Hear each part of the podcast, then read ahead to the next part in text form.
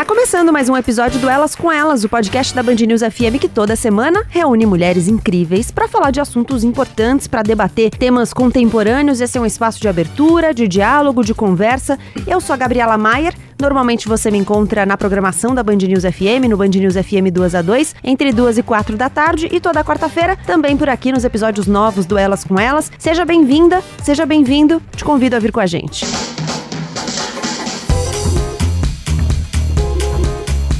Era março de 2014 e um grupo de cerca de 40 mulheres se reuniu em frente a um museu de São Paulo. Juntas, levantaram a blusa, amamentaram seus bebês. Naquela semana, uma visitante foi repreendida por um segurança do museu por amamentar o filho em uma exposição. Era julho de 2016 e centenas de mulheres se reuniram na praça de alimentação de um shopping de Florianópolis para amamentar seus filhos e suas filhas. Naquela semana, um segurança pediu que uma mulher se retirasse da praça de alimentação enquanto ela amamentava e pediu que ela fosse ao banheiro. Era julho de 2018 e mais de 20 mulheres se juntaram em um terminal de ônibus de Santo André, no ABC Paulista, para amamentar. Naquela semana, uma mulher amamentava o filho enquanto esperava o transporte público e foi abordada por agentes públicos que disseram que ela cometia um atentado ao pudor. Era fevereiro de 2019. Bom, acho que deu para entender, né? O tempo passou e a situação se repete. Os mamaços públicos que se repetem como protesto deixam claro que a amamentação ainda não é uma questão superada. O Brasil é o país que mais censura mulheres por amamentarem em público, segundo uma pesquisa global sobre aleitamento. Apesar de haver um consenso por aqui sobre a importância de amamentar, 98% das brasileiras que responderam essa pesquisa disseram acreditar que amamentar é a melhor forma de nutrir um bebê e 64% acham totalmente normal fazê-lo em público. Quase metade das mulheres por aqui, no entanto, 47,5%, já sofreram preconceito por isso. Hoje, o assunto do Elas com Elas é a amamentação. Vamos falar sobre esse tema sob diferentes perspectivas e, para isso, eu convidei a Tiemi Yoshida, a Mari Dias e a Cíntia Kalsinski para sentar à mesa com a gente. Obrigada por estarem aqui. Queria que vocês mesmas se apresentassem. Tiemi Yoshida, quem é você? É, eu sou pediatra, neonatologista, trabalho com parto humanizado e amamentação desde os, de quando saí da faculdade. Hoje eu trabalho, trabalhei já no SUS e agora eu estou trabalhando no setor privado atendendo as mães que querem amamentar e terem um parto normal. Mari Dias. Olá, eu sou a Mari, é, eu sou doula e consultora em aleitamento materno.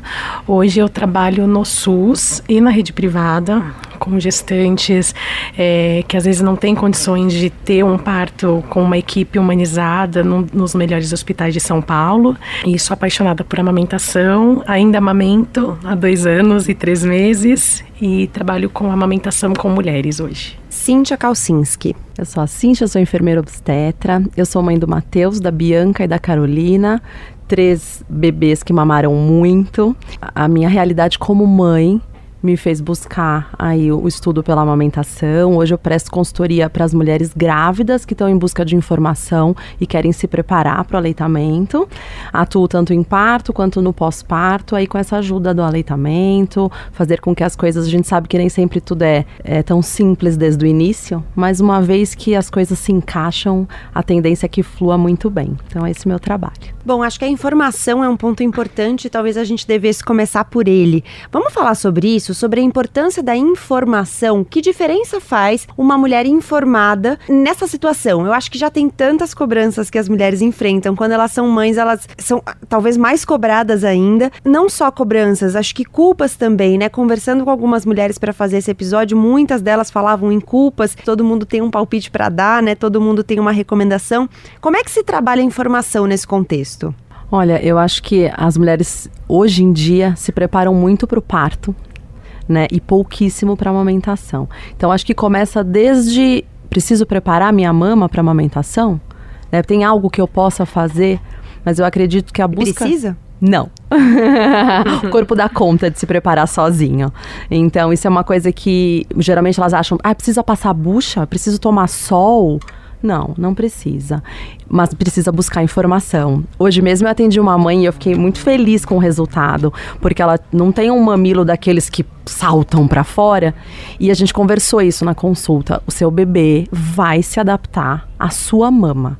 Tenha calma, pode ser que não seja fácil de primeira. Eis que o bebê, com dois dias, mama loucamente, não perdeu peso, saiu do hospital já ganhando peso, o que não é comum, e com um mamilo que a gente talvez dissesse desfavorável.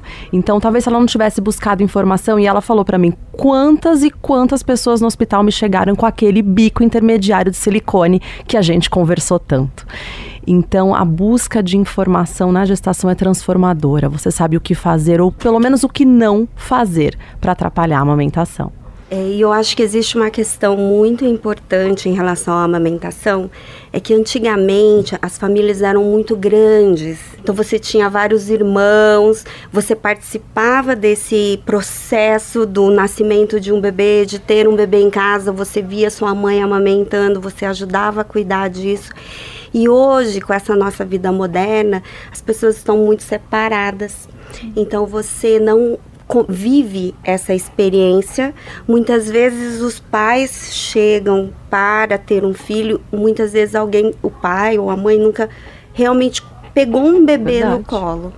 Então, é, hoje em dia, a amamentação, ela deixou de ser uma coisa herdada culturalmente e passou a ser um aprendizado. Então a informação se torna muito importante porque a gente tem muito, muita informação errada na internet e muitos mitos que precisam ser desfeitos.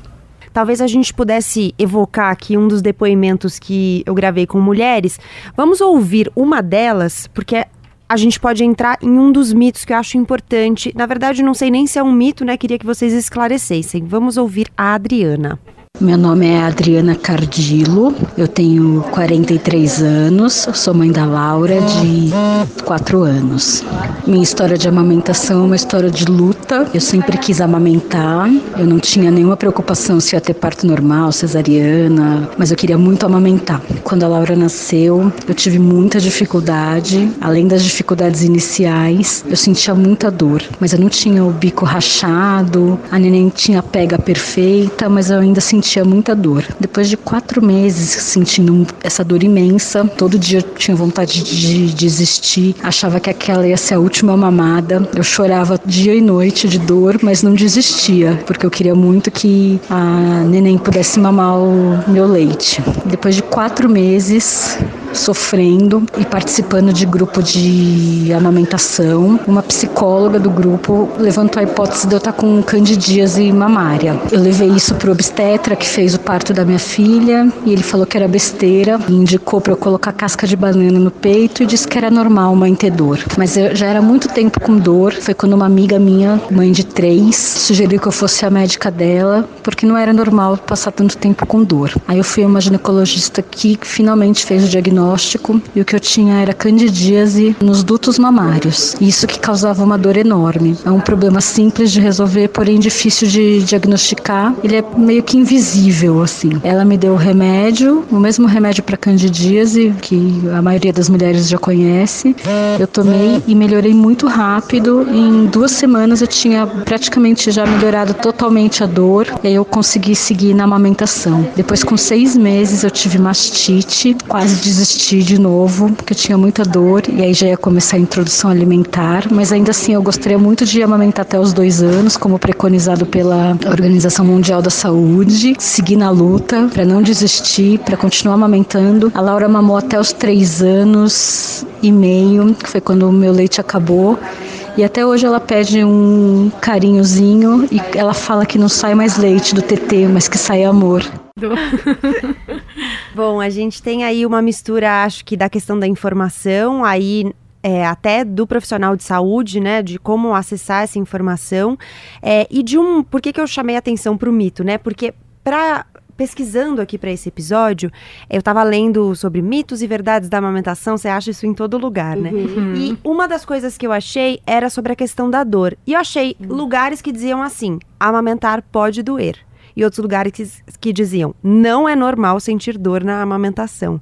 Então queria que a gente pudesse trazer um pouco dessa questão da dor. Nesse caso, a Adriana conta ela teve um problema específico, mas se é comum, esse, se são comuns, né, os problemas na amamentação, que tipo de problemas são mais comuns e se é ou não é normal sentir dor para amamentar. A dor, ela costuma estar associada a um problema.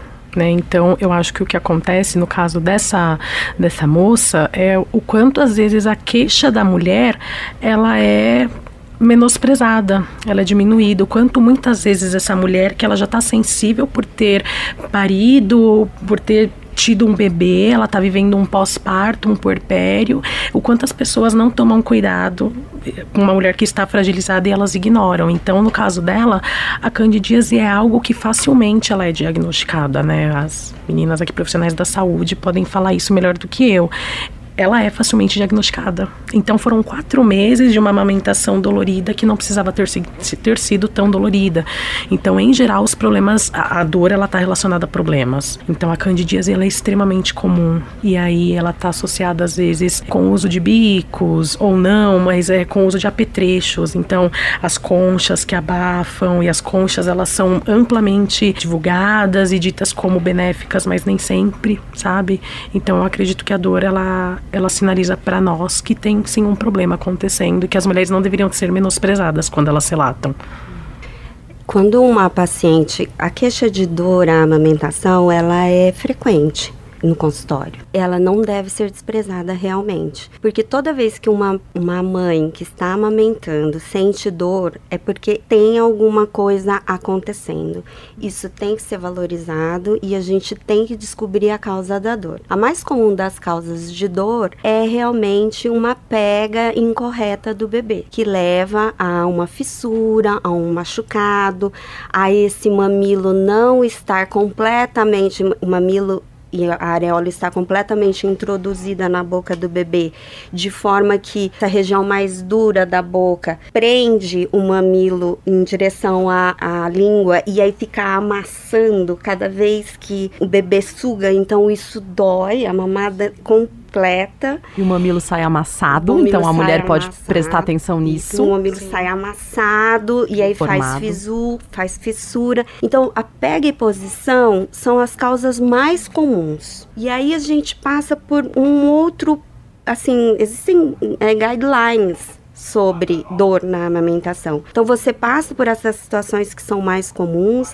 até causas infecciosas, né, como no caso dela a candidíase mamária, até causas vasomotoras no local sem querer ser muito técnica, mas que pode causar um espasmo na, no mamilo e dificultar a irrigação do mamilo, isso pode causar dor. Existem questões relacionadas ao bebê. Então, o bebê pode ter uma dificuldade de sugar, pode ter uma língua que não se posiciona bem, pode ter uma boca que tem uma pressão e faz um movimento não adequado. São inúmeras as causas. O que acontece é que eu acho que a, que, a queixa de dor à amamentação não é valorizada, porque dói mesmo, é isso que falam para as mães, e não é verdade e os profissionais de, da saúde estão pouco preparados para entender e diagnosticar esses problemas. E aí a gente está falando de rede pública e rede privada. Rede pública Com e certeza. rede privada. É uma coisa que chamou atenção na fala dela, que ela falou assim, não é, não é comum, não é normal sentir dor tanto tempo. Não é normal sentir dor para amamentar tanto sim. tempo. Então, assim, é, ela fala tanto, tanto tempo. tempo. Então, na então, verdade, assim, em algum momento. Se ela... espera que sim, que, é, que tenha dor. Que tenha dor né? Não é para ter dor nunca, em nenhum momento. Então, sim. Sempre tem alguma coisa para corrigir né? Quando, como a doutora Tia me falou, às vezes é uma pega inadequada, é uma pega errada que tem fissura mamilar, mas às vezes é uma pega errada que não tem fissura mamilar, mas tem um baixo ganho de peso. E aí o bebê não ganha peso e a gente pensa logo, ah, essa mulher não tem leite, ela tem. Não, na verdade é uma pega, a gente precisa corrigir, como ela falou, colocar o mamilo mais para dentro da boca, né? A areola junto, então fazer uma pega grande. Dessa maneira o bebê ordenha melhor, a sensação da mãe é menos dolorosa, é muito mais prazerosa Às vezes numa consulta a gente vê uma mãe com aquela cara de tensão, de medo, de dor para amamentar e a hora que você ajusta, claro, porque, né, é o nosso trabalho, a hora que você coloca, ela fala: "Não, não pegou". Não, pegou sim, olha, tá engolindo. Não, não pegou, mas eu não, não tô tá sentindo doendo, nada. É, não tô sentindo então, dor. Não... É. E assim, e, assim, e muitas mulheres falam assim: "Ah, tá doendo um pouco, mas é normal, né?" Não, tá doendo um pouco porque é o começo. Não, tá doendo, mas tô suportando. Uhum. E aí você vai dando é, é, possibilidade disso se agravar. Né, da lesão se, se, agravar, se tornar maior e as coisas vão ficando mais difíceis de ser resolvidas. Então, é legal ficar com isso na cabeça, não é para doer em momento algum.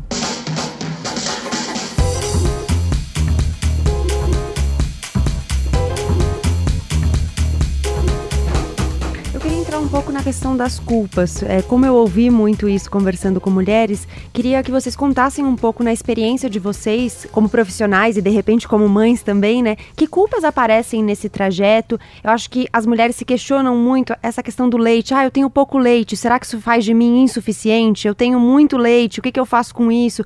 Ou, enfim, que, o que, que questões né, vão aparecendo nesse caminho? Porque imagino que são muitas dúvidas. É, eu acho que a culpa, infelizmente, tem uma frase que as pessoas falam para as mulheres desde que nós estamos gestando, que assim, nasce uma mãe, nascem as culpas.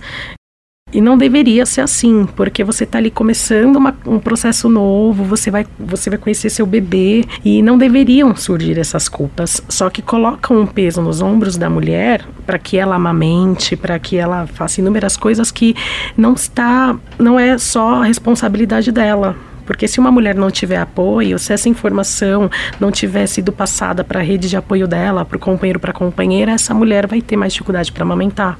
Eu me lembro que, contando um pouco da minha experiência, eu amamento até hoje. A minha filha ela tem dois anos e três meses e os primeiros seis meses foram dificílimos, porque ela nasceu um bebê gig, ela nasceu com 4,3 kg e aí a expectativa de várias pessoas, isso acabou se tornando meu, era que ela seria um bebezão. Só que ela engordava 200 gramas por mês. 300 gramas por mês. E eu passei por um processo muito difícil de me culpar, de achar que eu tinha pouco leite, de achar que eu era, meu leite era insuficiente. Até então não trabalhava com amamentação ainda, eu não tinha todas as informações que eu tenho hoje. E as pessoas que estavam à minha volta, elas falavam que provavelmente eu não tinha muito leite mesmo. Provavelmente o meu leite não era suficiente mesmo. Provavelmente ela poderia ser maior, mas a minha era culpa minha do meu corpo que não gerava leite suficiente para ela. Então, foi um processo que se eu não tivesse o apoio de um companheiro que se informou, sabe, comigo durante a gestação e onde ele me apoiava e a gente ia junto, a gente não teria continuado e a amamentação ela teria sido parada antes, sabe? E eu vejo isso muito. Então, essa culpa de que os bebês eles têm que ser grandes e gordos. Há uma cobrança muito grande para isso, para que os bebês sejam enormes. E nem sempre um bebê que ele vai ganhar peso, ele vai ter uma curva de crescimento ascendente, ele vai ser um bebê saudável, que acompanha marcos de desenvolvimento. Nem sempre esse bebê vai engordar um quilo e meio por mês. E isso não deveria ser um problema. Só que a gente coloca um, um peso na mulher que ela tem que. Ela, o bebê dela tem que engordar muito. Então, para mim, uma das principais coisas que eu vejo, no, tanto no meu trabalho quanto que eu vivi, é quanto gera um peso na uma, uma culpa na mulher essa questão do peso do bebê porque isso está associado a elas pensam que isso está associado à qualidade do leite delas eu acho que essa culpa que as que as, as puérperas né as mães elas sentem, ela é fruto, uma boa parte dela é fruto de um, um, papel que a sociedade coloca que a mulher tem que desempenhar. Então a mulher tem que dar conta. Ela tem que dar conta de cuidar do nenê, ela tem que dar conta de nutrir, porque do ponto de vista da sociedade, eh, as pessoas só veem essa criança é gorda, uhum. que ela tem que ainda ela tem que estar tá apresentável, sorridente, tirando fotos para as redes sociais, linda. E tem que também conseguir lidar com todas as demandas da família, aí a volta ao trabalho. Filhos mais velhos, e, o marido. É, é, então, é, é, não e assim um bebê ele demanda muito, né? Ele, ele é um bebê, ele é uma pessoa completamente é dependente né? Então, ao, o entorno do bebê, e na verdade eu acho que cai tudo em cima da amamentação, fala assim, ah, amamentar é muito difícil. Não. criar uma criança é complexo, né? Então, você cuidar de um bebê não é amamentar, é você ter que trocar fralda, é você ter que ter que a, cuidar da roupa, dar banho, dar carinho, consolar a hora que ele precisa. Aí vem todas essas outras demandas sociais. Então eu acho que às vezes você fica com aquela sensação assim que você, nessa nossa vida moderna, que a vida tá muito mais fora de casa do que dentro de casa, você fica com aquela sensação que você tá perdendo alguma coisa, que, que você tá perdendo alguma coisa. Isso te gera culpa, que você tá perdendo alguma coisa, porque a, a, vida tá acontecendo lá fora. E um bebê, ele demanda que você volte um pouco para dentro, né? Ele demanda que você volte um pouco para casa, demo, demanda que você volte para alguns valores. E a mulher fica nesse meio, e aí vem todas as culpas e que reflete sempre na amamentação e se o bebê tá bom. E que não é isso, né? Não, não é isso. E os profissionais de saúde, mais uma vez, também. Eu assisti uma palestra que foi muito boa uma vez, que o pediatra foi lá e falou: foca na balança. Aí ele colocou uma balança e uma foca em cima. sabe? Foca na balança, foca no peso da criança, né? E não é exatamente assim. Para que ela consiga superar isso, ela precisa de muito apoio. É. E até porque o peso não é o único parâmetro, não, né? Tem estatura, tem perímetro cefálico. Então, às vezes o bebê não engordou bem, mas ele cresceu. Criança. Comportamento. O bebê cresceu 2, 3 centímetros, mas não engordou tanto, mas a cabecinha também cresceu. Uhum. E no mês seguinte ele pode engordar mais, crescer um pouco menos, mas está se desenvolvendo bem para a idade. Então, assim, é um combinado. É são, é um mix de coisas, né? Não é o foco na balança.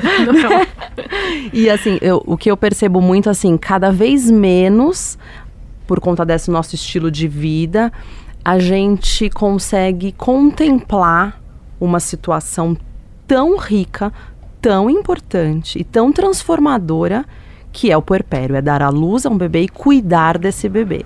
Então, muitas vezes a mulher está ali, mas não está ali. Então, um estado med meditativo, né, um mindfulness, aquela tensão plena de estou ali com o meu bebê, porque a gente dura muito pouco. Sim. Né? E estar ali de fato, olhando para aquele bebê. E é aquela coisa de mama, troca a fralda, dá um banho, põe para dormir, acordou, começa tudo de novo e tudo repetidamente por dias e dias e dias. São 10 amamentações, 10 a 12 vezes que você amamenta o bebê por dia, às vezes muito mais. Então é uma coisa tão repetitiva que se você não tiver ali presente de corpo e alma, as coisas ficam mais difíceis, né? Eu, eu vejo muito, é, às vezes, a mãe com o bebê no colo, olha só como ele tá. Como ele tá? O bebê tá fazendo, hum, tá mexendo a boca. E assim, olha, ele não para. Não, não para.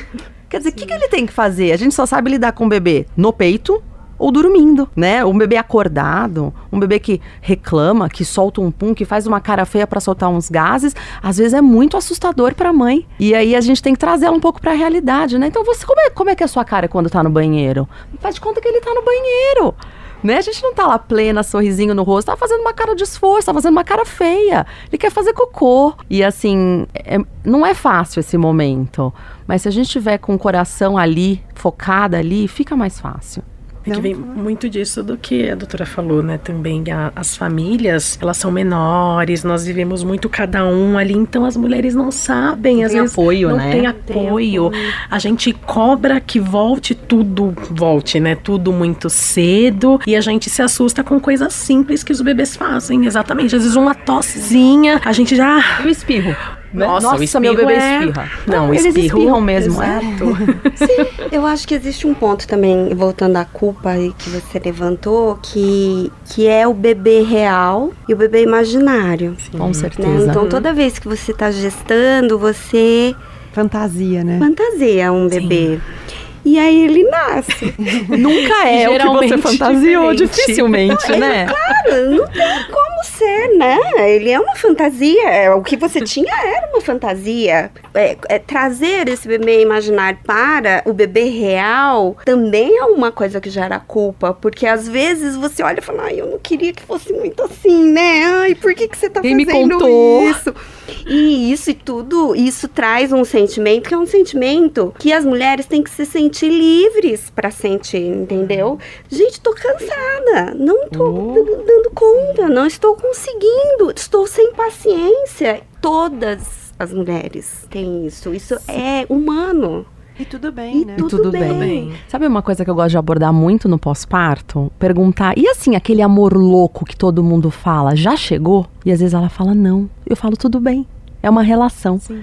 Você ama o seu marido hoje, tan- tanto quanto a primeira vez que você ouviu? Não, hoje eu amo muito mais. É assim. Você tem um filho mais velho? O amor que você teve quando você viu seu filho pela primeira vez é o mesmo de hoje? É uma relação construída, né? Então essas expectativas, muitas vezes a gente imagina que vai ser, vai a gente dá liga, né? Que a gente fala até aquele imprint, aquele amor doido no primeiro dia. E não, e às vezes elas querem falar sobre isso. Não, eu- ainda bem que você falou, porque eu tô me sentindo culpada, porque eu não tô sentindo tudo isso que falam que eu tenho que sentir. Uma culpa por não estar feliz o tempo todo porque tem um bebê que foi sonhado, sabe? Sendo que são coisas completamente diferentes.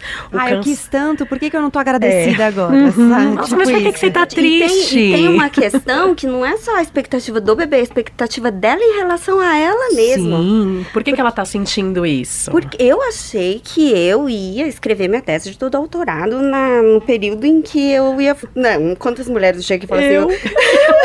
Eu, escrever minha Eu tese. tive outro filho. é, fazer minha tese de doutorado enquanto eu estivesse de licença maternidade, que eu ia, fiz uma pilha de livros para ler enquanto eu estava na minha licença maternidade. Afinal, vou estar em casa, É, né? Vou estar em casa, exatamente. E tem um, um, um trabalho que mostra que a jornada do cuidado do bebê, ela supera uma jornada de trabalho. Ah, Trabalho não tenho sério. nenhuma Não, dúvida. Eu não tenho filhos, mas completamente. olhando assim, ó.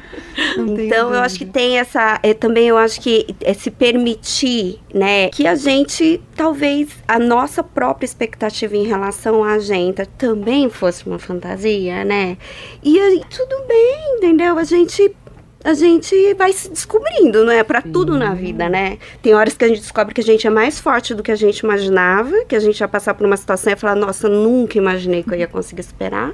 E tem horas que a gente vira e fala assim, poxa, sempre fiquei falando, fiquei falando dos outros, agora eu vou ficar bem quietinha, porque eu também não tô dando conta, sabe assim? Então é assim, tudo bem, né? Eu acho que a gente fala bastante do- da amamentação quando a gente, inclusive, vê reportagens e tudo mais, muita coisa do ponto de vista do bebê. Então, a gente, no geral, sabe que é importante para o bebê o aleitamento materno, de amamentação exclusiva por seis meses. A gente sabe, no geral, dessas informações, mas acho que a gente fala pouco da amamentação do ponto de vista da mulher. E eu queria entrar num ponto que é a questão do corpo. Bom, eu não tenho uma experiência de amamentação, eu não tenho filhos, mas eu queria se vocês pudessem contar um pouco do- das conversas que vocês têm com as mulheres ou da experiência de vocês mesmas, de como fica esse corpo depois. O reconhecimento desse corpo no momento em que está amamentando, porque eu imagino que seja uma troca muito intensa, mas também depois, depois que você amamenta, muda alguma coisa na forma como você enxerga esse corpo? Eu acho que é individual e acho que a gente está num, num momento de redes sociais que as mulheres se cobram demais em relação ao corpo. Assim, então a gente vê a blogueira que está com o bebê com dias e aí ela pega, coloca um micro shortinhos, apoia o bebê no peito e mostra que a barriga tá igual antes de estar grávida. E aí gera aquela coisa de, nossa, fulana, artista acabou de ter bebê e a outra também, olha só como elas são e olha como eu estou. Então saber que o normal é o corpo demorar uns nove meses a um ano para voltar ao período antes da gestação. Mas eu Então- nem digo assim do ponto de vista estético, digo da relação mesmo com o Sua seu com o próprio... seu corpo. É, no sentido é, de você reconhecê-lo da mesma forma ou de ter enxergado no seu corpo uma nova dimensão. Afinal, você nutriu uma outra E pessoa potente e talvez isso é, isso né? seja muito potente. É, eu acho que são questões muito individuais, assim, acho que É, na- é, existe uma questão que, que durante a gestação, né, que a mulher vai passando por esse processo de transformação do corpo, ela muitas vezes pode trazer sim uma certa estranheza, né? Vamos colocar desta forma. Tem que ser trabalhado e depois quando a criança nasce, tem mães, por exemplo, que não conseguem sentem falta da barriga, né? Elas não conseguem, elas precisam pegar um travesseiro, colocar ali. E então esse todo é um processo psicológico que você vai passando. As mamas que de repente você usava 40, você passa a usar 44, 46 né? Também é um, é um processo que pode trazer, sim, repercussões psicológicas e emocionais para a mãe. E e quando isso traz de uma forma negativa, né, essa transformação, o profissional da saúde ele tem que estar atento, porque ela está precisando de ajuda de alguma forma. O profissional tá de saúde ele entra também na conversa quando, por exemplo, a questão para ela é uma questão da relação afetiva ou sexual, de, olha, tô com uma dificuldade aqui no meu corpo, porque está afetando a minha relação. O profissional de saúde ele tem como ajudar nesse sentido? Tem como ajudar, sim. Essas são questões que têm que ser levantadas, porque essa mãe que está amamentando, passou por esse processo, é, que vai amamentar exclusivamente até os seis anos de idade, e que se ela tiver seis todo... meses, né? Seis meses de idade, desculpa. seis meses de idade, que vai fazer a amamentação continuada até dois anos de idade, que é o recomendado, ela, ela vai retomar a sua vida com o marido, vai voltar, o seu corpo vai é, passar por esse processo de, de, sexualidade novamente, isso tem que ser discutido e não e, não, e tem que ser abordado. Então, às vezes a gente sempre no, na consultoria fala assim, ah, e o namoro, e aí, como é que tá, né, não tá? E muitas vezes as mulheres, elas se voltam tanto por esse processo, né, de, de amamentação, de estar tá tão ali envolvida com a criança e tudo mais, que essa retomada, né, da principalmente em relação à sexualidade, ela é difícil para muitas mulheres. E tem a questão hormonal também, que já não ajuda, né? Tem, acaba tendo uma secura vaginal mais intensa, a libido não é tão presente por conta mesmo dos hormônios. Então são várias com a falta de sono. Durante então, a amamentação? Durante a amamentação. Então, Agora tem. Muitas, tudo acaba ficando mais difícil mesmo, né? A privação de sono, é aquele. O cansaço. É, isso que eu ia falar, você fica exausta, né? A falta, às vezes, de uma rede de apoio que compreende tudo isso e que não faça cobranças. Então é muito comum. Eu atendo mulheres que elas relatam muito assim: ah, não, meu marido já. Sabe? E a mulher não tá pronta para aquilo. Por quê? Porque ela tá sozinha nos cuidados com o bebê. Ela tá só sendo cobrada para voltar um corpo, para dar conta sabe? Tem mulheres que relatam que a, a, libido ela vai voltar quando a mulher volta a menstruar. Então, assim, o corpo precisa de um tempo, essa mulher precisa de um tempo.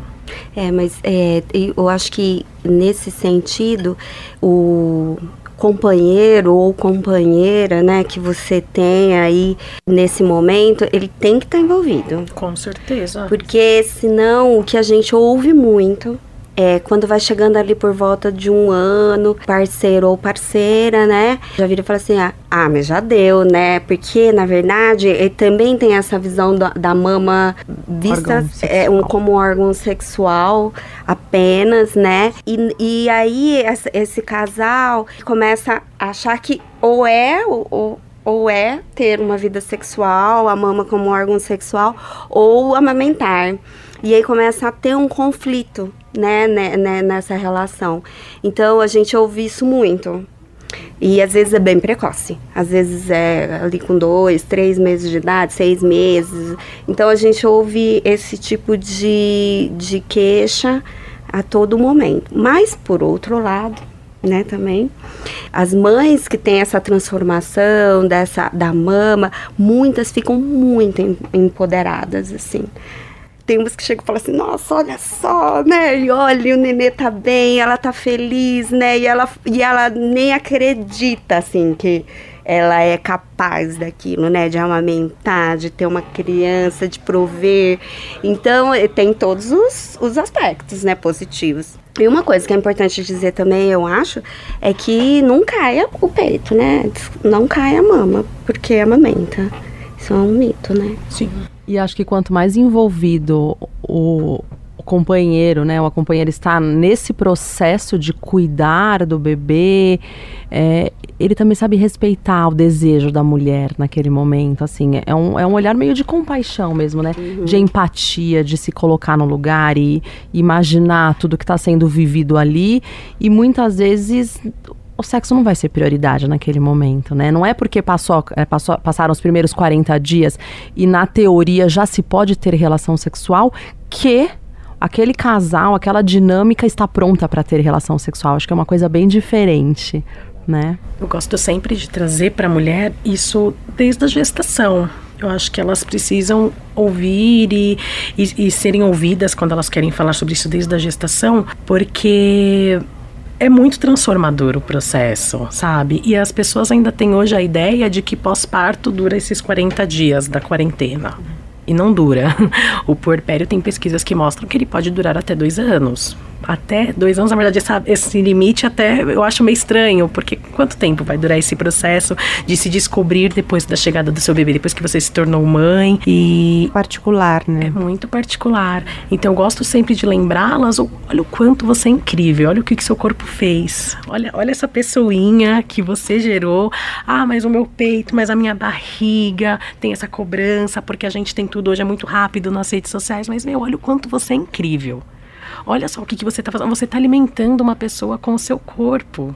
Você é maravilhosa, sabe? Porque, é, em geral, é, traz essa culpa do, do meu corpo que não voltou, sabe? É...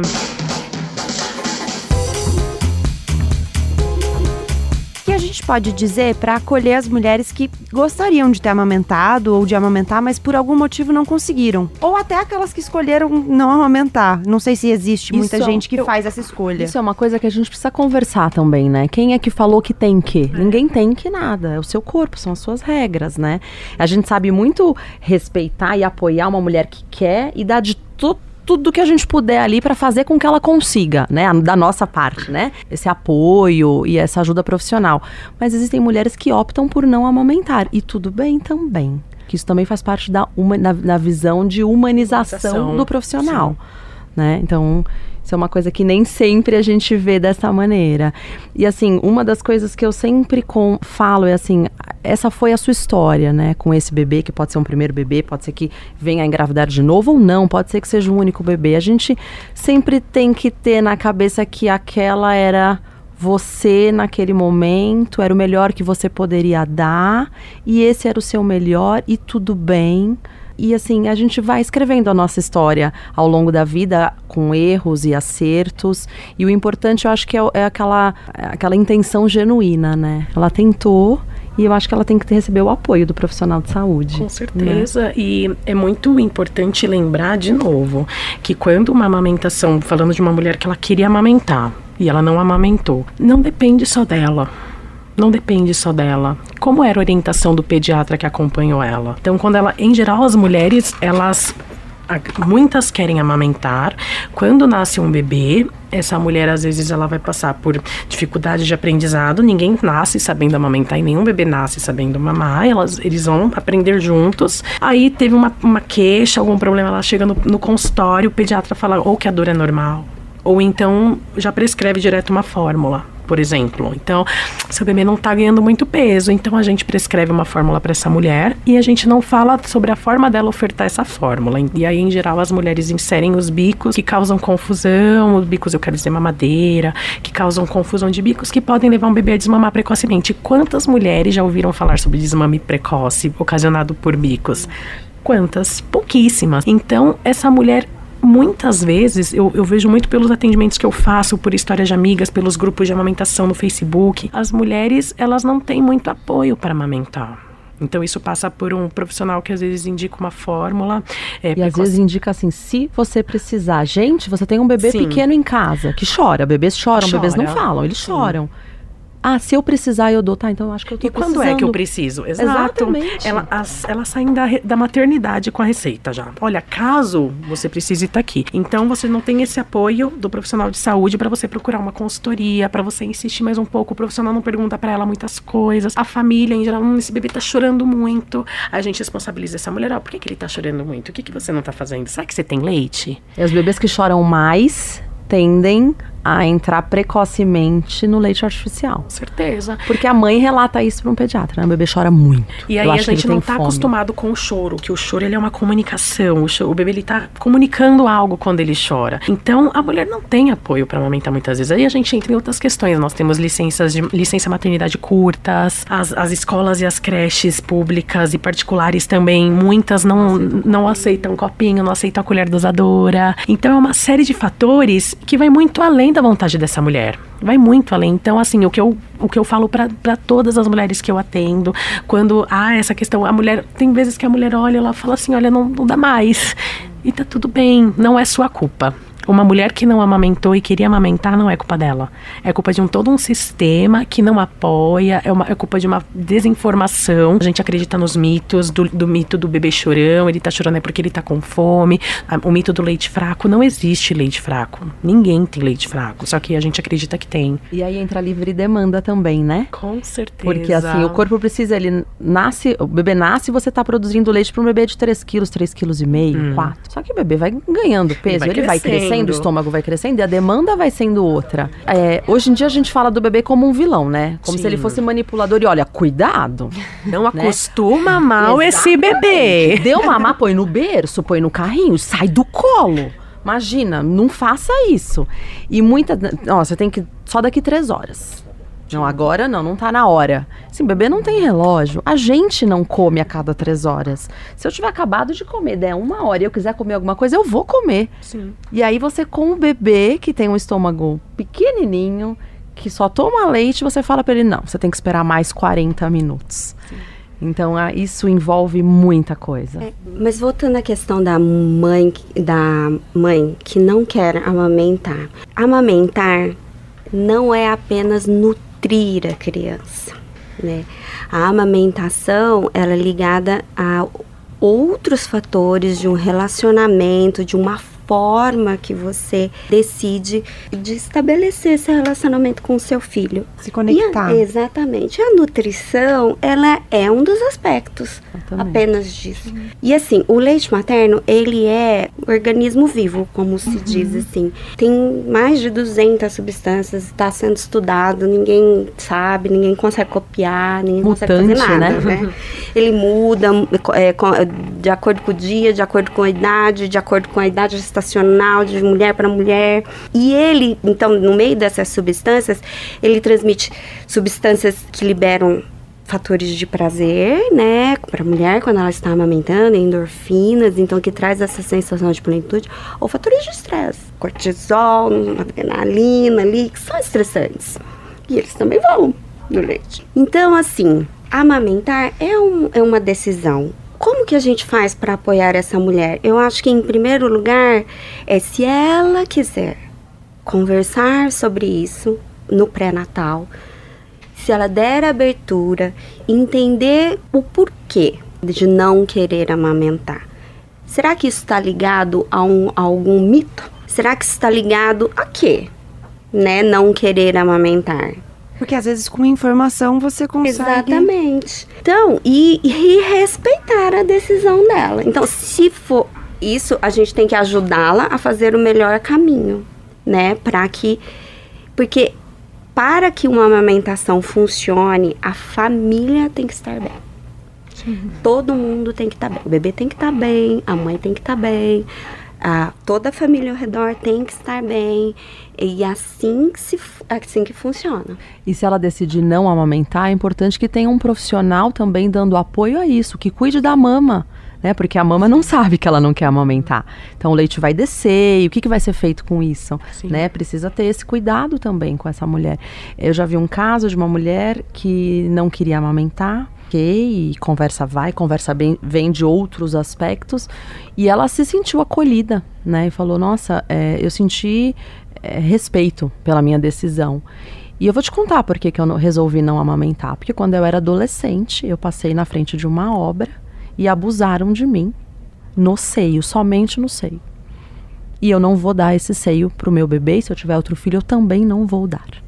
Então, para aquela amamentação, isso já estava perdido, né? Eu acho que, que não teria como reverter naquele momento uma coisa tão forte. Mas, de repente, a gente conversou sobre isso, procurar uma ajuda, né? fazer uma terapia e falar uhum. sobre isso, talvez uma segunda gestação, isso possa ser mudado. Então, a gente não tem ideia do que se passa na cabeça das pessoas.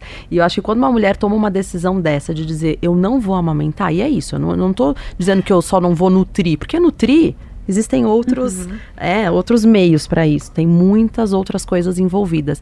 E ela abrir mão disso, acho que vale a pena a gente ter ouvidos para é, ver acolher o que está acontecendo. Bom, eu vou trazer mais um depoimento de uma mulher que conta da experiência dela com a amamentação. Meu nome é Janaína Lopes, eu sou mãe da Maia, de quatro meses. E a amamentação para mim tem sido um exercício de desapego. Eu só consegui amamentar com tranquilidade no momento em que eu desapeguei dos horários, me desapeguei da incerteza de que estava dando certo, porque é uma questão de confiança, né? Você tem que confiar. Todo dia a gente se pega em dúvida. No começo a gente acha que a pega não tá boa, que o ganho de peso não é tão bom, né? Né? No começo mesmo, nos primeiros 10 dias, a Maia perdeu bastante peso, apesar dela ter uma pega boa e do leite tá ok, né, né? Mas é comum, né? Perder. Mas a gente fica insegura. Mesmo sabendo que é comum, a gente sempre fica com o pé atrás, né? Mesmo hoje, depois de quatro meses de amamentação, sempre que ela tá mais agitada, ou às vezes que ela sai do peito um pouco mais chorosa, eu tenho a dúvida se realmente tá dando certo, né? E nesse processo o que me ajudou bastante, acho que foi o meu marido, porque ele sempre falou para mim, se as fraldas estão, né, tá fazendo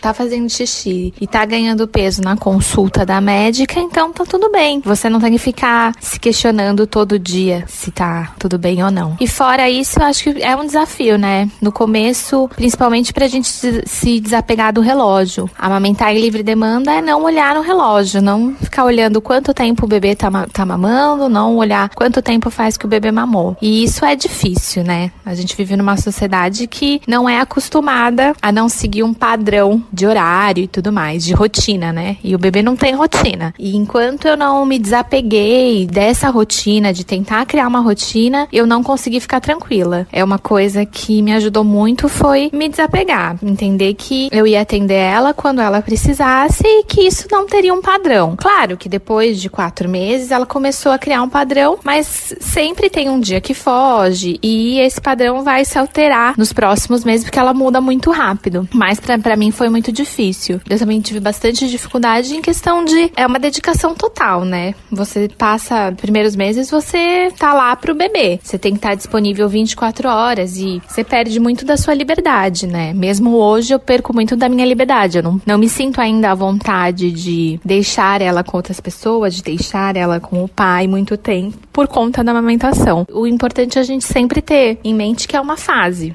que vai passar. Eu percebo que a fase do começo, em que eu tinha muita insegurança do ganho de peso dela, já passou. Agora eu já confio mais na amamentação. E agora vai vir uma nova fase que eu tenho que voltar a trabalhar, é um novo desafio, né? Amamentar é um exercício de fé. Você tem que ter fé que tá dando certo. Principalmente porque todo mundo tem uma opinião, tem muita informação desencontrada, o que vai deixando a gente mais insegura, né? Acho que a gente já se cobra muito na maternidade, então você não ter uma referência faz com que você sempre ache que tem alguma coisa errada. Então tem que ter fé, tem que acreditar que tá dando certo.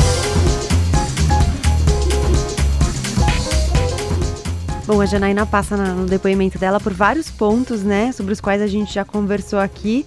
É, e eu queria entrar em um deles que acho que a gente pode é, aprofundar um pouquinho mais, até porque eu comecei falando disso, que é a questão social da amamentação.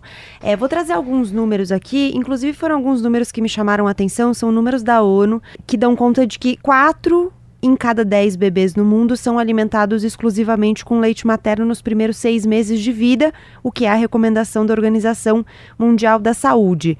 É, nos países de renda média e alta, 23,9% das crianças são alimentadas dessa forma, só com leite da mãe no primeiro semestre. No Brasil, esse índice é estimado em 38,6%, é um dado combinado do Unicef e da OMS, dois órgãos ligados à ONU.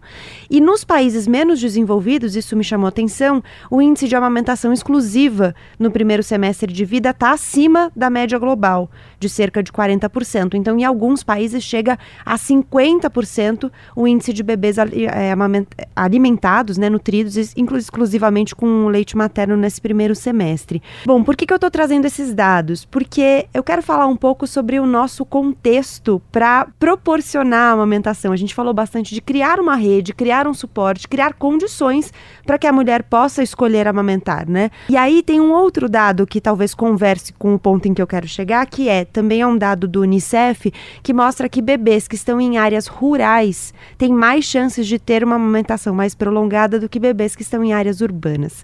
Como é que a gente se prepara para a amamentação como sociedade eu tô falando. Porque, por exemplo, a Janaína falou, agora eu vou voltar a trabalhar. É uma nova fase. As empresas, por exemplo, estão preparadas para pensar que as mulheres amamentam e talvez elas queiram amamentar a criança até dois anos, então elas vão voltar a trabalhar, mas elas ainda, assim, coisas básicas que uma empresa pode oferecer, talvez, elas estão pensando nisso? Acho que algumas sim né? Mas eu acho que é a minoria. minoria. É a minoria. Então, assim, a gente tem empresas, é, algumas já optam pelos seis meses, né, de licença é, maternidade. Algumas estão dando como licença paternidade algo em torno de quatro meses. Então, é, empresas americanas, mas que estão no Brasil, eu tenho visto pais que ficam quatro meses em licença paternidade, então isso é maravilhoso. É, algumas empresas já com lactário, onde a mãe pode ordenhar e armazenar esse leite, levar para casa para deixar para o dia seguinte para o bebê. Então, isso também é, é maravilhoso, porém, é a minoria das empresas. Então a gente vê hoje é, mulheres que voltam com 40 dias, com dois meses. Tem mulheres que mal param de trabalhar. Eu acho que a sociedade como um todo não apoia de maneira alguma. A gente pode dizer que a, que a sociedade apoia o aleitamento materno, muito pelo contrário.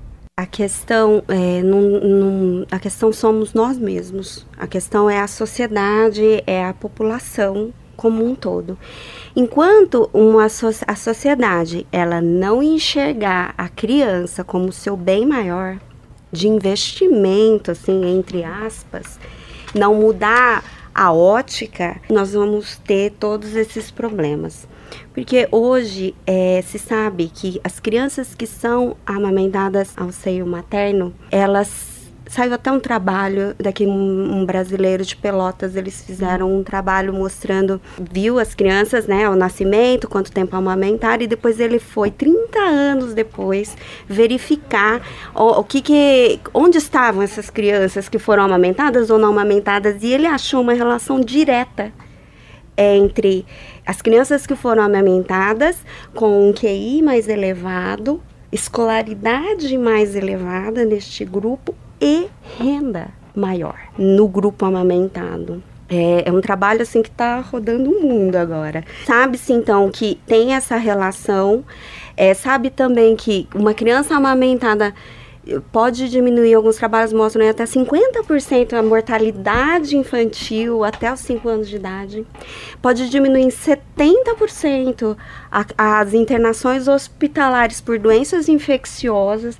Então, assim, é, é, são é muito claro, né? Mas a gente fecha os olhos, né? E fica correndo atrás, internando criança, morre criança e não não cria uma estrutura para o melhor desenvolvimento dessas crianças. Então, enquanto nós, como sociedade, enquanto como uma paciente minha passou hoje e ela está voltando ao trabalho, as próprias mulheres do trabalho dela falaram para ela assim: Ai, não fica, não entra nessa não de ordenhar leite. Não entra nessa não.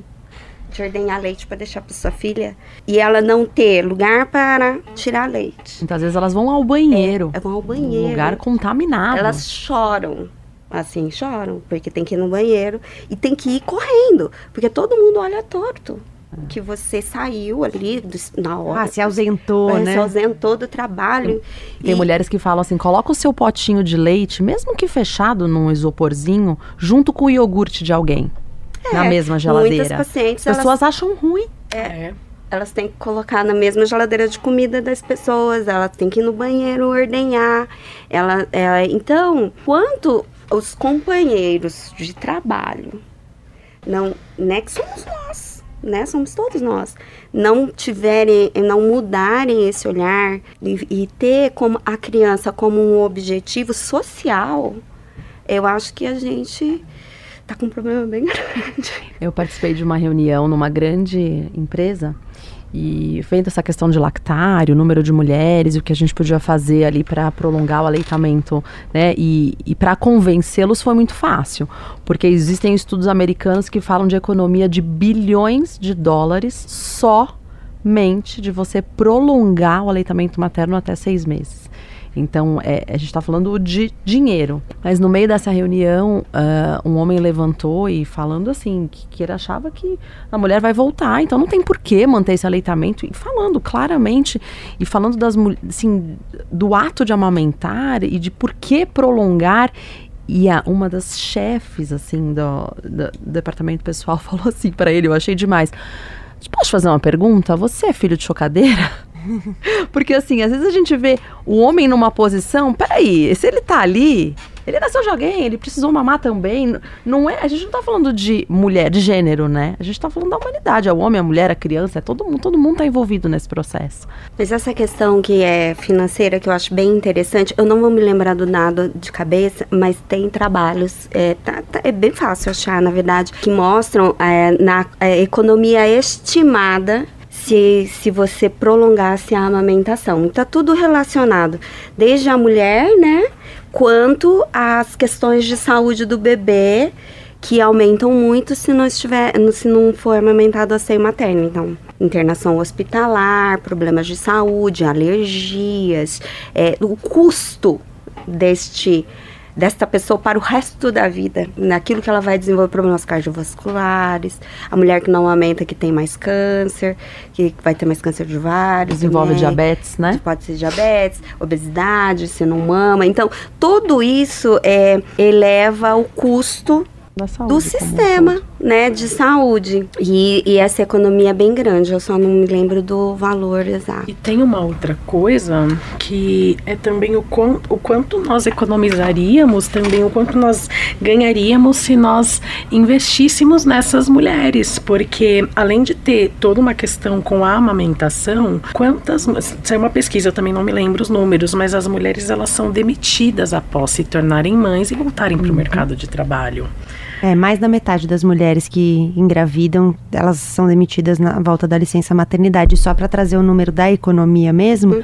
o, número, o número que eu tenho é de um estudo que mostra que, é, na verdade, o estudo calculou qual seria a economia se Brasil e Estados Unidos conseguissem chegar a 90% as taxas uhum. de amamentação de até seis meses, né? Eu falei agora há pouco que no Brasil essa taxa é de 38%, uhum. então a gente está bem longe desses 90%, mas esse estudo avaliou o que aconteceria e a economia para os sistemas de saúde seria de, seriam de 2 bilhões e meio de dólares para os Estados Unidos e para o Brasil uma economia menor, mas ainda assim é um número importante de 6 milhões de dólares de, em economia para o Brasil se o Brasil conseguisse é, aumentar essa taxa de aleitamento. E tem um outro estudo que eu encontrei falando de economia que falava que a amamentação exclusiva nos seis primeiros meses poderia evitar um desperdício, aí é um outro ponto, mas um desperdício mundial, e aí é um número bem impressionante porque o estudo chegou a um dado de um bilhão de dólares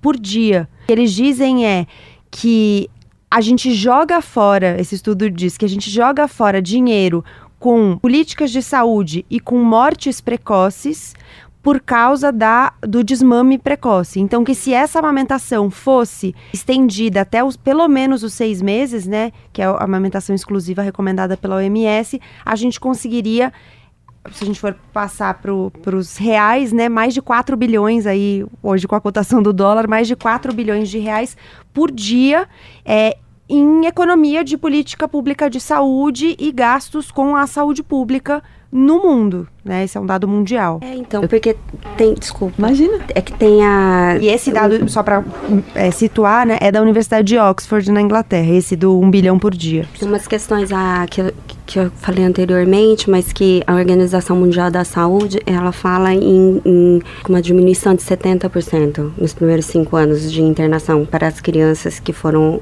é, em relação a doenças infecciosas.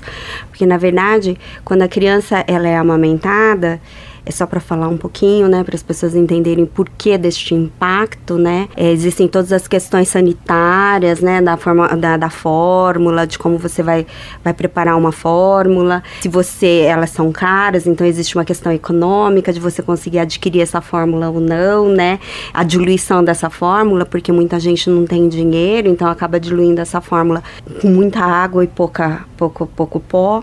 E o, e o leite e o leite materno, ele tem tem toda uma questão das, de imunológica, né, de defesa do organismo, então ele tem toda a questão das imunoglobulinas. E tem é, que passa, então, que o pessoal chama, né, as pessoas chamam popularmente da primeira vacina do bebê, mas é, tem uma outra questão também, que é uma questão que está muito em discussão, que todo mundo conversando sobre microbioma, microbioma, né?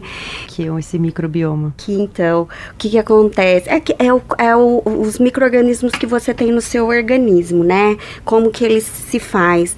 Então, a criança que, o, o leite materno, ele tem um fator chamado fator bífido. É, ele é um fator de crescimento para bactérias boas, vamos dizer boas, né? São as bifidobactérias. E elas, quando você é o primeiro leite que você toma depois do parto, o crescimento dessas bactérias é, é como se essas bactérias formassem um tapete de proteção ao longo do tubo digestivo, né, do intestino e tudo mais, o que diminui muito os casos de diarreia, infecções, alergias.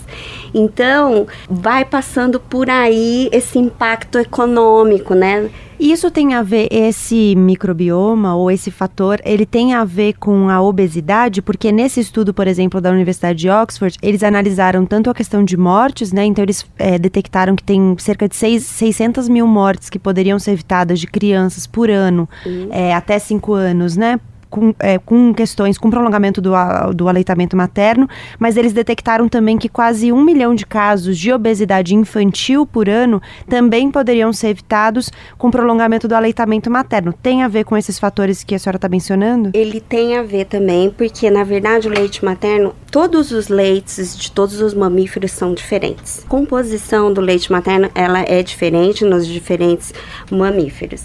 Então, esse balanço ideal do leite materno, que nunca foi alcançado por nenhum fabricante, propicia um balanço energético e de nutrientes protetores para a obesidade. E outro ponto é que quando não se mama ao seio materno, você tem que dar outro alimento. E este outro alimento é mais relacionado por conta desses desbalanços, mais relacionado à obesidade. É, a gente fala também do. A gente chama de overfeeding, né? Quando a gente dá mamadeira para um bebê, ele mama, mama, mama, mama, mama, é pouco esforço. Então aquela coisa vem muito mais passivo e a sensação de saciedade demora mais para chegar. Quando o bebê mama, ele é ativo, né? É ele que extrai o leite. Então ele se esforça à medida que ele se alimenta. E quando ele tá com vê... fome mesmo, né? Porque vai gastar uma energia. Exatamente, exatamente. E também tem assim, por exemplo, Brasil é um, um, lugar específico mesmo que as o que a gente tem disponível no mercado hoje para fórmulas infantis, a gente tem fórmulas infantis fórmulas mesmo que a gente pode chamar de leite, né, que feito para o bebê até mais ou menos um ano de idade. Depois disso, a gente começa com um pool muito grande de chamados compostos lácteos, que não é leite, bem longe de ser. E esses compostos lácteos, eles eles também têm algumas coisas já saindo que podem contribuir para a obesidade na vida adulta, né? Bom, eu queria voltar para a questão social para a gente caminhar para o fim do programa. Como é que a gente pode construir uma sociedade que trabalhe com a amamentação como uma questão superada, entendendo que, gente, as pessoas vão amamentar, vão ser amamentadas e que é, eu acho até que é, o que a gente falava agora há pouco sobre a gente não está estruturalmente preparado para amamentação tem tudo a ver com a gente ser um país que censura a amamentação publicamente, uhum. né? Acho uhum. que as questões estão totalmente ligadas. Como é que a gente pode melhorar isso? Acho que é um trabalho de formiguinha, né? É cada um no seu ambiente, com no seu trabalho, com as mulheres que você tem contato, seja você profissional da saúde ou não. Eu acho que é um trabalho de conscientização, de ver o, a mãe amamentar, a tia amamentar, a prima, né, a vizinha. E achei tão bonitinho que esses dias minha filha pegou a bonequinha assim e colocou: Pronto, você já mamou dois aninhos, já mamou, agora pode nanar. então, assim, e muitas vezes a gente pensar até numa boneca naquela boneca que vem com uma madeira. Que vem com a chupeta, com já. a chupeta. Inconscientemente, a gente já vai. Essa mulher, quando se tornar mãe, ela tem essa associação que tudo bem a mamadeira e tudo bem a chupeta. Então, assim, pequenas coisas, né? Essa, eu acho que está muito no, até no brincar, né? O observar e criar mesmo uma, uma percepção diferente da amamentação. É um trabalho de formiguinha, é um a um. Eu acho que é um trabalho que vai levar tempo, porque é de formiguinha. E primeira coisa seria você. A, a, gente. Como que a gente age quando a gente vê uma mulher amamentando? O que, que a gente geralmente, o que, que as pessoas falam para essa mulher? Então, em geral, recebe uma enxurrada de palpites. Uhum. Então, assim, oferece um copo de água para essa mulher e deixa ela ali no, no, cantinho dela, amamentando o bebê dela onde ela quer amamentar, sabe? As mulheres, elas se sentem é, envergonhadas, a gente tem receio de amamentar em público no começo da amamentação, muitas até depois também, de bastante tempo, por causa disso. Você falou da questão da brincadeira, é, nem só sobre a amamentação, às vezes é, é, é sobre a amamentação é sobre o parto. Então é, é muito comum, tem criança que ela fala, ah, eu nasci da barriga, eu não nasci da vagina. Como assim da vagina? Porque as crianças, a gente perdeu isso. Então, você, você mamou no peito? Não, mas é, chup, é eu, eu mamei na mamadeira. Então, a gente naturalizando as crianças, elas vendo outras crianças sendo amamentadas. Tem criança que se surpreende quando vê a minha filha, que tem dois anos, o que, que ela tá fazendo, tia?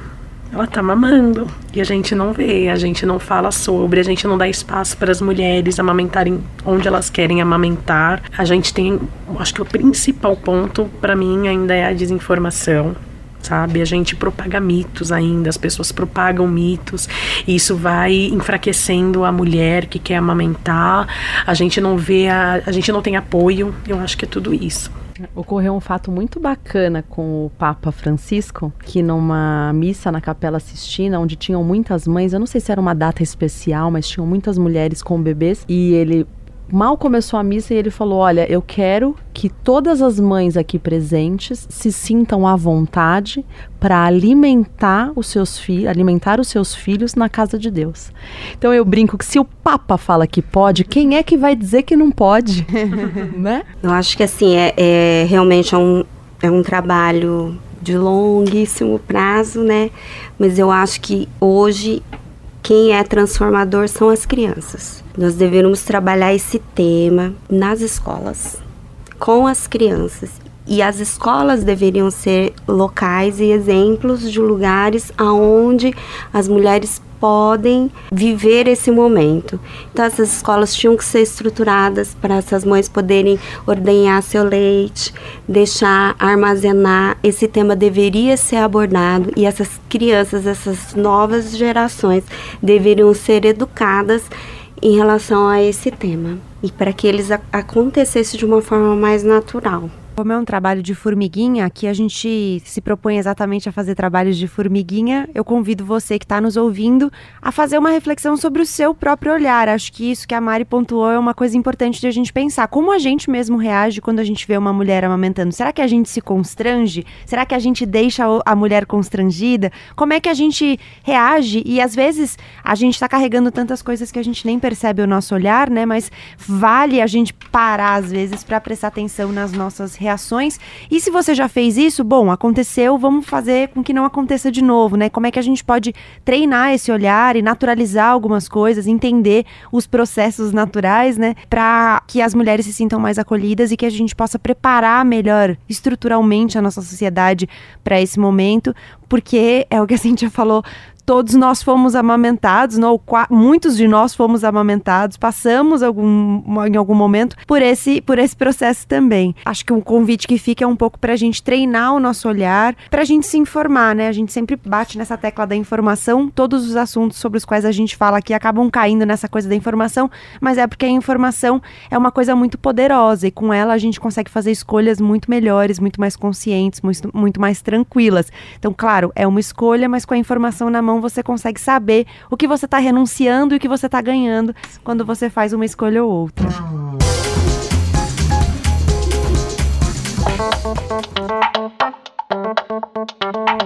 Bora virar página? Essa hora em que a gente indica livros aqui no Elas com Elas. Tieme, o que você indica? Eu vou indicar um livro que, na verdade, é um livro de fotografia. É, chama Nascer, é de uma fotógrafa brasileira, chama Lela Beltrão. Ela acabou de lançar é um livro sobre partos. né, uma de vários partos, fotos, um outro olhar sobre o nascimento. Então fica assim a minha dica. Nossa, eu vi, eu vi uma foto desse livro, eu achei maravilhosa. eu vi esse livro também, estou babando nele também. Mari. É, eu quero indicar um livro que se chama Bessame Mucho. É do Carlos hum. Gonzalez. É um pediatra maravilhoso. E assim, eu não me canso desse livro. Eu não canso dele. Eu acho que ele, para quem tá gestando, para quem já tem o bebê e para quem, para quem não tem, sabe? Isso que é, você trouxe é muito forte da gente olhar para as crianças. Então, ele traz esse olhar diferente para a gente entender os bebês. Eu acho esse livro fantástico. Cíntia. Eu vou indicar O Cérebro da Criança. É um livro é, best-seller do The New York Times, assim, é, chegou no Brasil não tem muito tempo, mas é, do Daniel e da Tina. São dois autores que eles falam muito pra gente uh, entender sobre a perspectiva do desenvolvimento do cérebro da criança em relação ao comportamento dela. Então, birras, né? O que, que a criança dá conta, o que, que ela não dá conta. E a gente, com esse com essa leitura, assim, a gente tira um pouco aquela ideia de que o bebê e a criança pequena são tiranos e vão se tornar aí vilões. Né, que chegaram aí na nossa vida para bagunçar tudo e a gente entende que tem coisas que eles não dão conta mesmo e como a gente pode é, melhorar a relação né? Dependendo da faixa etária, ele vai desde um bebê recém-nascido até um adolescente. É muito bacana. Bom, eu vou furar a minha própria proposta, que é de indicar livros, porque eu vou indicar um ensaio fotográfico que eu tenho certeza que vai virar um livro, porque eu tô apostando nisso. é um ensaio, é um ensaio sobre amamentação. É, eu, eu descobri fazendo essa pesquisa e achei fotos maravilhosas. É uma fotógrafa que chama Angela Warren e ela fez uma. Um, a proposta era tratar dessa questão da amamentação, fazendo com que ela fosse natural e enxergada com mais naturalidade pelas pessoas. E ela convidou um coletivo coletivo de mulheres negras para fazerem fotos com seus filhos, amamentando seus filhos. São fotos maravilhosas. Então eu vou indicar o ensaio, ou tá fácil de achar, porque você consegue achar na internet. Hoje, se você procurar ali pelo nome dela, Angela Warren, você talvez encontre, é, mas eu estou indicando como uma aposta de que vai virar um livro, na torcida de que vire um livro, são fotos incríveis.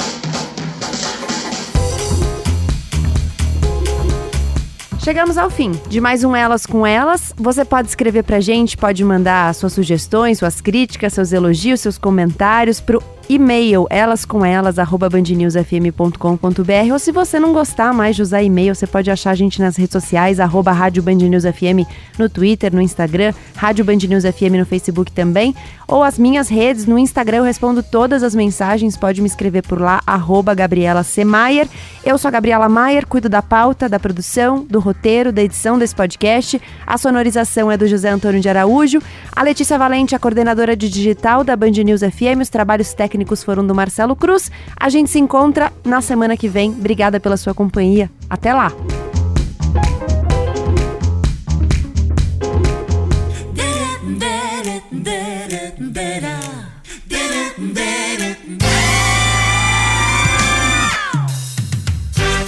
Elas com Elas. Na Band News FM.